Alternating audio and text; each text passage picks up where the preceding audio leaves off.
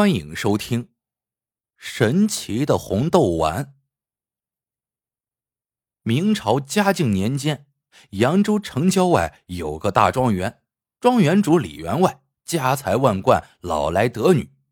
如今李小姐已出落的亭亭玉立，端庄贤淑，快到了出阁的年龄。只是李小姐性格内敛，每日只在二层闺楼上描红刺绣。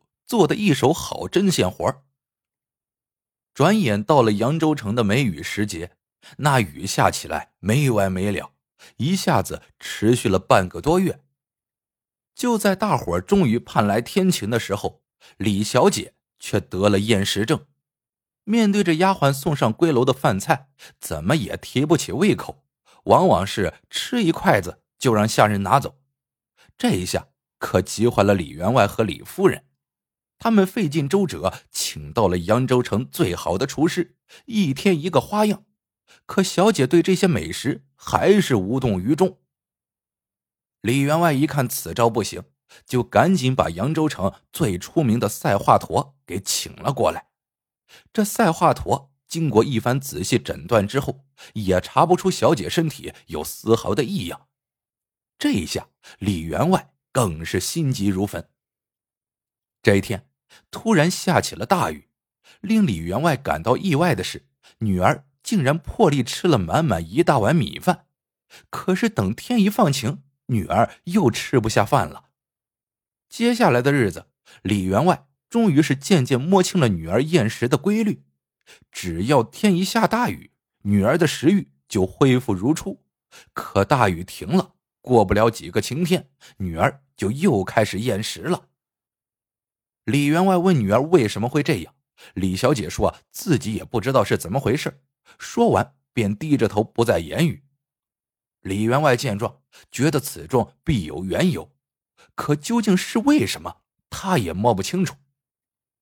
后来，李员外听府内一个女仆说，小姐得这个病，恐怕是惹到了不干净的东西了。将信将疑之下，李员外请了邻村的马道婆。到小姐的闺楼降妖除魔，法事结束后，李员外把马道婆送出李府，正好在大门口遇到了本村的冯郎中。冯郎中不由得嘲笑起来：“李员外是个聪明人，就是病急乱投医，也不能请这种装神弄鬼之徒吧？”李员外斜着眼说：“赛华佗请了都不行。”就更不用说你这赤脚郎中了。既然郎中都不管用，我呀只好请他来试试了。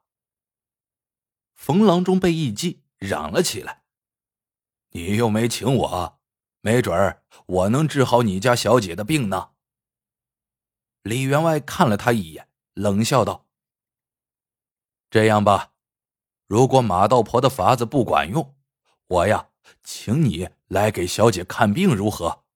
如果看不好，就罚你给我家做几天苦力如何？冯郎中正在气头上，想都没想，脱口而出：“一言为定。”可是当他刚把话说完，就想抽自己两个嘴巴子。连赛华佗都没有看好的病，自己怎么也敢答应啊？这一天，李员外果真派人来了。说马道婆的法子不灵，李员外如约请冯郎中去李府。冯郎中沮丧的想：看来呀，几天的苦力是在所难免了。冯郎中小心翼翼的走进李小姐的闺房，只见里面布置的极其雅致，禁不住的细细欣赏起来。这是间位于李府东院的二层闺房，闺楼朝东开了一扇小纱窗。纱窗前的一个小书桌上放着李小姐刚刚绣好的一批鸳鸯锦，鸳鸯锦上的那几对鸳鸯绣的是真好，活灵活现，呼之欲出。冯郎中又透过纱窗举目向外望去，只见高墙之外不远处有一湾河水缓缓向南流过，河水上飘着一条若隐若现的竹排，有几只水鸟惊叫着掠过水面。真是美景如画，令人陶醉。这时，李员外不耐烦的催促道：“喂，冯郎中，快点给小姐看病。冯郎中这才回过神来说道：“我也没有十足的把握，或许小姐只需吃一颗红豆丸即可。这样吧，我现在就回家配药，明天一早送来。如果我这颗红豆丸没有效果，老爷您呐，到时候再惩罚我也不迟。”李员外低头想了想，随后点了点头。到了第二天早上，冯郎中领着药童春生，带着一个锦盒来到了李府，二话不说就要去小姐的闺楼。李员外手一摆：“这就不劳你们了，你只要把红豆丸交给我就行了。”冯郎中说：“您有所不知，这红豆丸吃之前，需要在一个年轻男童的怀里先暖半炷香的功夫。”然后趁着那点热乎气，瞬间吞下。这暖的时间最不好把握了，时间长了，温度过高，药会失效；温度过低，药效锐减。李员外叹道：“照你这么说，看来这暖药的人还真得有两下子呀。”风郎中答道：“那当然，不过这你不用担心。”暖药的人，我给你领来了。说完，就把春生拉到了李员外面前，喝道：“还不拜见李老爷？”春生虽然已经十六七岁了，但看来没见过什么大世面，他吓得立马走上前去，给李员外深深施了一礼。接着，李员外就带着冯郎中和春生来到了李小姐的闺房。春生很局促的把随身携带的锦盒打开。取出了那颗珍珠大小的红豆丸，然后小心的用一块白丝绸包好，掀开外衣，放进了怀里。过了好一会儿，春生才低着头嗫嚅着对冯郎中说道：“红豆丸温好了。”说完，把红豆丸放到小姐手中，让她赶快服下。第二天，李员外亲自来到冯郎中家，掩饰不住心中的喜悦，说道。冯神医呀，你的药真是神了！现在小女食欲一如既往，厌食症完全好了。冯郎中哈哈大笑之后，却认真起来。小姐必须每天吃一颗红豆丸，方可痊愈。但是这红豆丸配起来很复杂，耗时耗力，一天只能配一颗，这价钱嘛，自然就贵一些。一颗得要十两银子。李员外嚷道：“什么？十两银子？你要的价也太高了吧！”冯郎中一甩袖子：“价高？谁不知道你李员外家家财万贯，日进斗金？十两银子算什么？你不吃就算了，我呀还懒得卖呢。”李员外虽然知道冯郎中是故意抬价，但也没有办法。就这样，每天冯郎中都带着春生去给李府送一颗红豆丸。李小姐吃了红豆丸之后，每天的食欲都很好。一个月后，冯郎中突然得了一种怪症，一病不起，眼看着就要撒手人寰。李员外听说后，赶忙前去探望。冯郎中脸色蜡黄。他握着李员外的手，断断续续的说：“我是郎中，知道自己得的是不治之症，眼下恐怕时日无多了。不过，我还是放不下贵千金的病啊。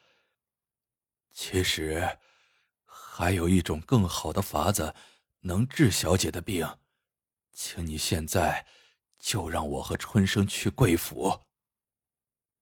李员外言听计从，马上叫人把冯郎中抬到李府。冯郎中在春生的搀扶之下，上了李小姐的闺楼，又颤巍巍的来到了闺楼东边的纱窗前，突然转过头说：“孩子，给李员外跪下吧。”春生听后，马上跪倒在李员外面前。李员外正感疑惑。冯郎中又把李小姐叫过来，指着跪在地上的春生问道：“小姐，我这个干儿子春生很喜欢你，你看我来给你们说个媒如何？春生这孩子长得眉清目秀，又懂得医术。李员外突然打断话：“冯郎中，你在说什么？”这时，李小姐脸上飞过一片红霞，也跪在了地上。父亲大人。请您成全我和春生吧。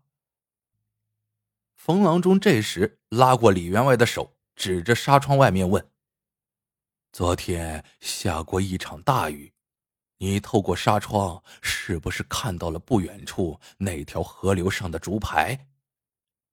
李员外点点头。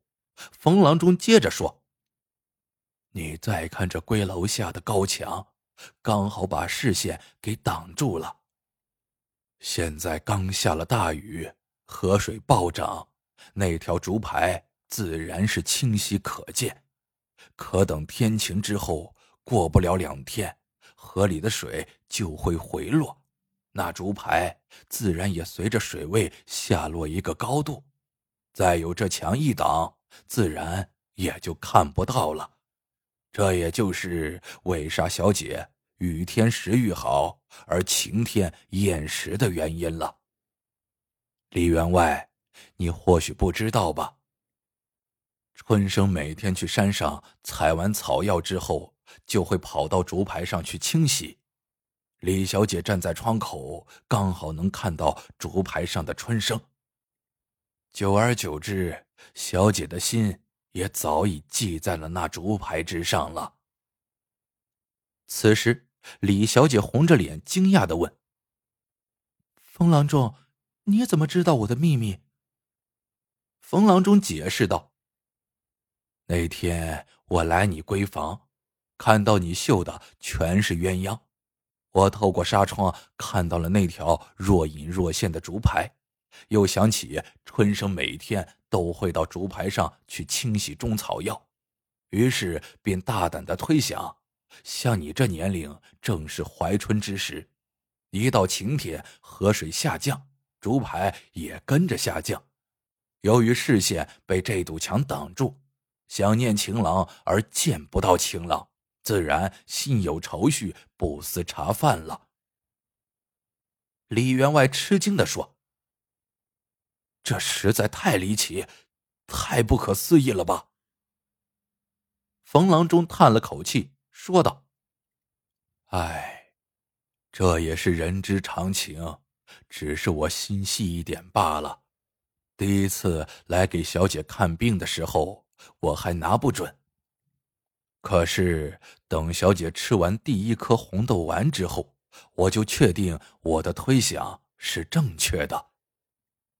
那红豆丸其实就是普通的营养丸，什么奇效也没有。”我说那红豆丸要暖着吃，那也只是想让春生有更多的机会和小姐接触罢了。说到这里，冯郎中又用期盼的眼神望着李员外。我把红豆丸高价卖给你，也都是为春生准备的，这样可以多花些银两买点好的礼品。将来找人来向你提亲的时候，也不会太寒酸。李老爷，你就成全他们这对有情人吧。李员外望着眼前早已泪眼朦胧的春生和女儿，终于笑着点了点头。好了，这个故事到这里就结束了。喜欢的朋友们记得点赞、评论、收藏。感谢您的收听，我们下个故事见。